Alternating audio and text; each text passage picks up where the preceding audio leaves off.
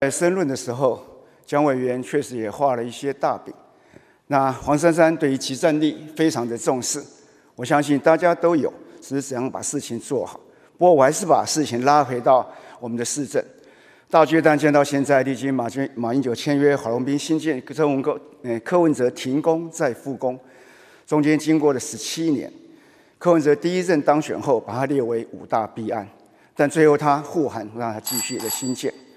前几天法院一审判决马英九的爱将李树德，他图利远雄，造成政府重大的损失，判了九年；赵腾雄也判了七年，其他人也被判刑。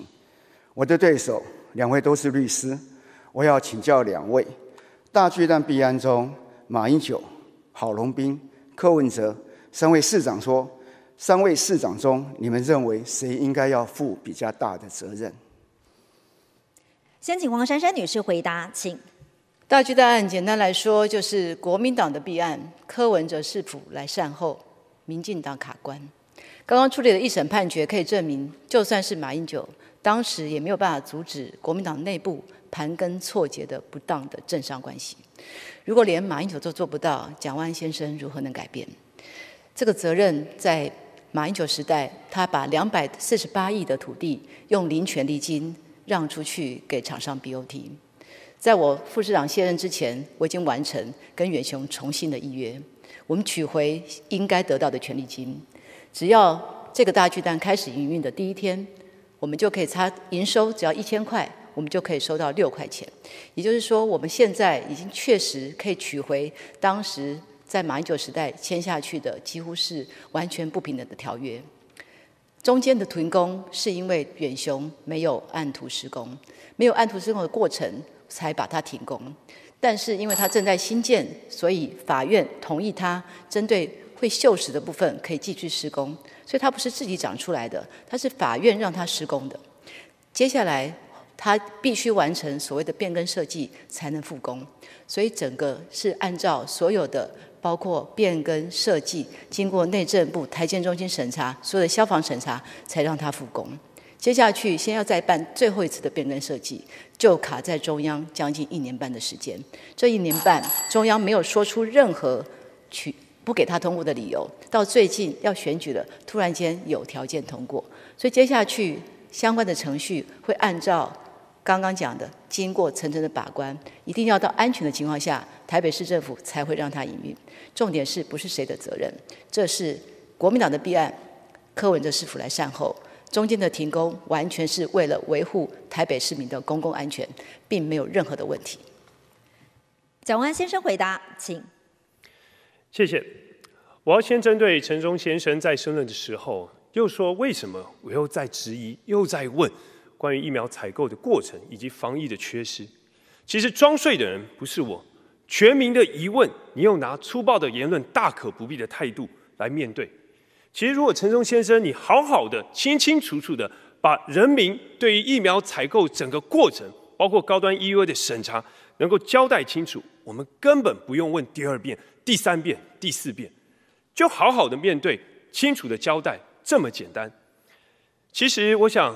针对大巨蛋的问题，它是一个公共政策非常严肃的课题。其实，在这当中，如果有任何公务员违法，我们当然是依法就办，勿枉勿纵，尊重司法，该怎么做就怎么做。其实，大巨蛋的处理，我想市民感受非常深刻。我们再也经不起任何的政治算计了，因为我们看到的是一个说中央在刁难，一个说地方在护航，这么重要的公共政策。都淹没在中央跟地方的口水当中，这不是市民之福。面对大巨蛋，有几个层面的问题。第一，公安的问题。台湾大型建物非常多，绝对不是只有大巨蛋。未来，我们对于大型公共建筑物相关的安全标准要一致。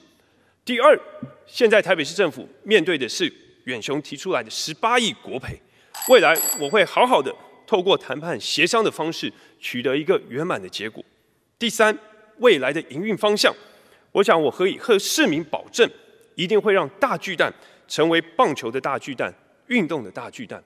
同样的，未来我一定会用最严格的标准来检验相关的工程品质，将相关的工程缺失一一的确实改善，让安全合格、程序合法的情形下，才会正式启用，还给市民大巨蛋好的成果。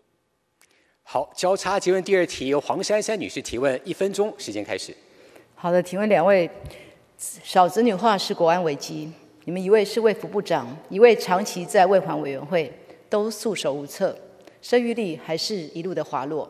二零一八年，行政院提出了我国少子女化的对策计划，五年的计划编列超过两千五百亿，但是审计部的报告却说政府砸钱的方向错误。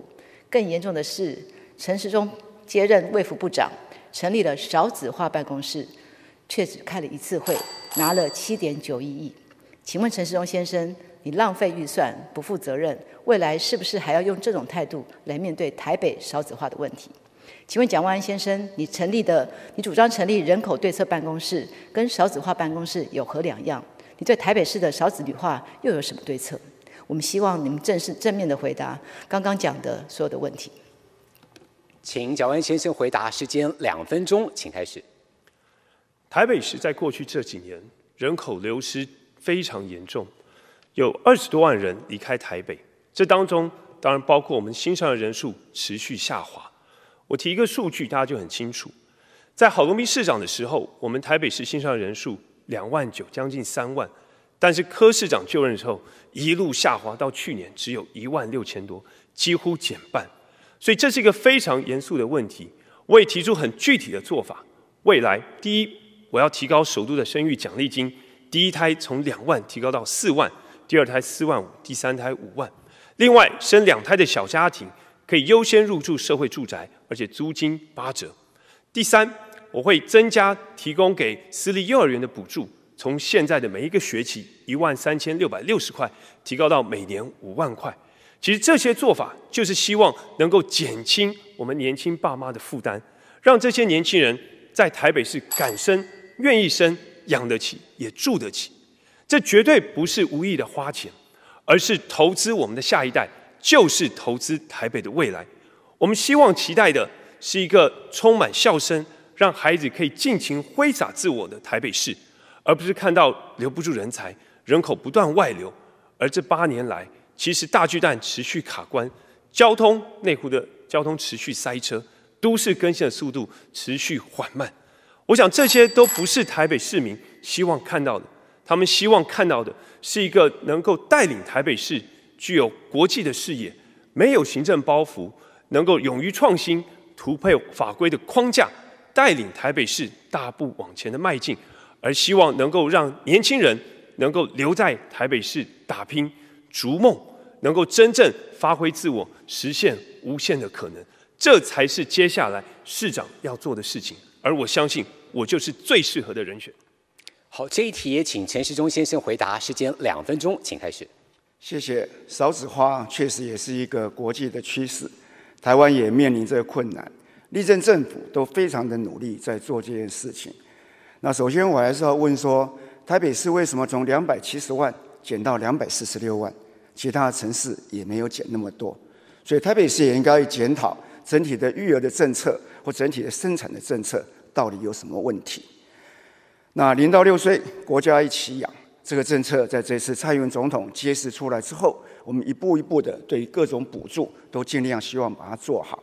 不管从孕产育儿，在孕的时候，我们有人工生殖的一个补助，基本上让大家能够不能生的时候，或者我们可以冷冻胚胎的时候，在它适当的时间来生，增加一个可能的机会。生产的时候，我们全人类全年龄的一个照顾，甚至对于身心障碍者，我们也给他一些陪产。给他教他怎么样来生，那另外爸爸妈妈的亲子教育，爸爸也要进到生产线里面来，来帮忙妈妈。那这样大家都比较好，就比较愿意生，也比较敢生。那至于我们会用育儿指导员在小家庭里面，让大家能够有一个帮手。至于在坐月子也有三万六，刚才也讲过，让小孩让新手的爸爸妈妈他能够有一些把妈妈的身体照顾好来。那未来。我们在托育的部分也会加强，名额不足，台北确实不够，所以我们要多一千个名额。那另外二岁的专班我们来做，那增加社区的亲子馆，那公司学历推动在校安亲，都是要让大家在育儿的时候能够更安心。只要把这些相关在育儿的手段做好，加上我们近来国家中央的啊一个人工生殖的补助，那加上我们的啊爸爸妈妈又能够有临托的体系，那父母就会感生，那未来少子化问题就会得到解决。接下来我们再来请蒋万先生来提问，时间一分钟，请。台北市的新生儿人数哦屡创新低，主要原因也是年轻的父母因为育儿负担，所以不敢生也不愿意生。为了因应台北市的高房价、高物价，其实我也提出了放宽或加码育儿津贴，包括生育奖励金的加倍，第一胎两万变四万，幼托、公托、市府金额补助增加等等。但很遗憾，陈忠先生，您在担任卫部长任内，居然否决台北市议会。放宽育儿津贴补助的想法，甚至用调降补助来威胁你，跟台北市民有仇吗？您用的理由居然是担心外县市人口大量移入台北市。陈忠先生，您难道不希望台北人口变多吗？不知道台北人口流失的问题非常严重吗？我希望陈忠先生能说明您否决的原因，同时也请黄前副市长一起答复，就这个问题来回应。谢谢。我们先请陈世忠先生回答，时间两分钟，请。我相信中央在做任何政策，都要考虑它的横平性。我相信蒋万安委员在立法院这么久，我们所有的法案在讨论的时候，城乡的差距，台北市跟其他地方的一个关系，以中央的角度，必然是要去考虑的。我们并没有去否决要增加，只是我提出相关的正义。相关的证据，希望就是说，在做这些事情的时候，对于整体地方、台北市各方面的一个衡平性要予以考虑。那至于我未来当台北市市长，我当然要把它增加，我当然会跟中央来沟通。所有的事情不是讲过一遍就好，所有的事情如果觉得有道理，应该把道理拿出来讲，不是说人家讲不行就不行。那这样子什么事情也都做不成。当一个台北市长，应该有这样的责任，能够跟中央沟通，有什么样需要，要大声讲出来。每一个地方都是这样子做。我相信台北市议会或者是台北市也都有这样子讲过。那大家都有经过充分的沟通，当然里面有一些问题期待解决。我跟中央的关系最好，我最可以跟大家来沟通。我进到市府以后，刚才蒋万先生你所不了解的问题，我也可以尽量去了解。然后跟中央沟通，循着一个正常的管道，让事情做好。那未来我还是要非常加强整体在托育、托儿或者在我们学校的公司的安心，让他能够小朋友安心的长大。至于我有提出一些相关的一个在游中学，希望小朋友身心灵能够健康，打造一个爱儿的台北市。希望我也提供一千五百块的义呃义游券。能够让小朋友给去看体育活动、看文化活动，让大家身心灵健康，让我们的小孩子能够照顾得越来越好。政策需要很平性的，需要大家一起努力。谢谢。接下来由黄珊珊女士来回答，时间两分钟，请。我想蒋蒋万安委员应该不会不清楚台北市人口降低的原因，它其实是非常重要的是全国的人口在二零二零年就开始负成长，不是只有台北。第二个。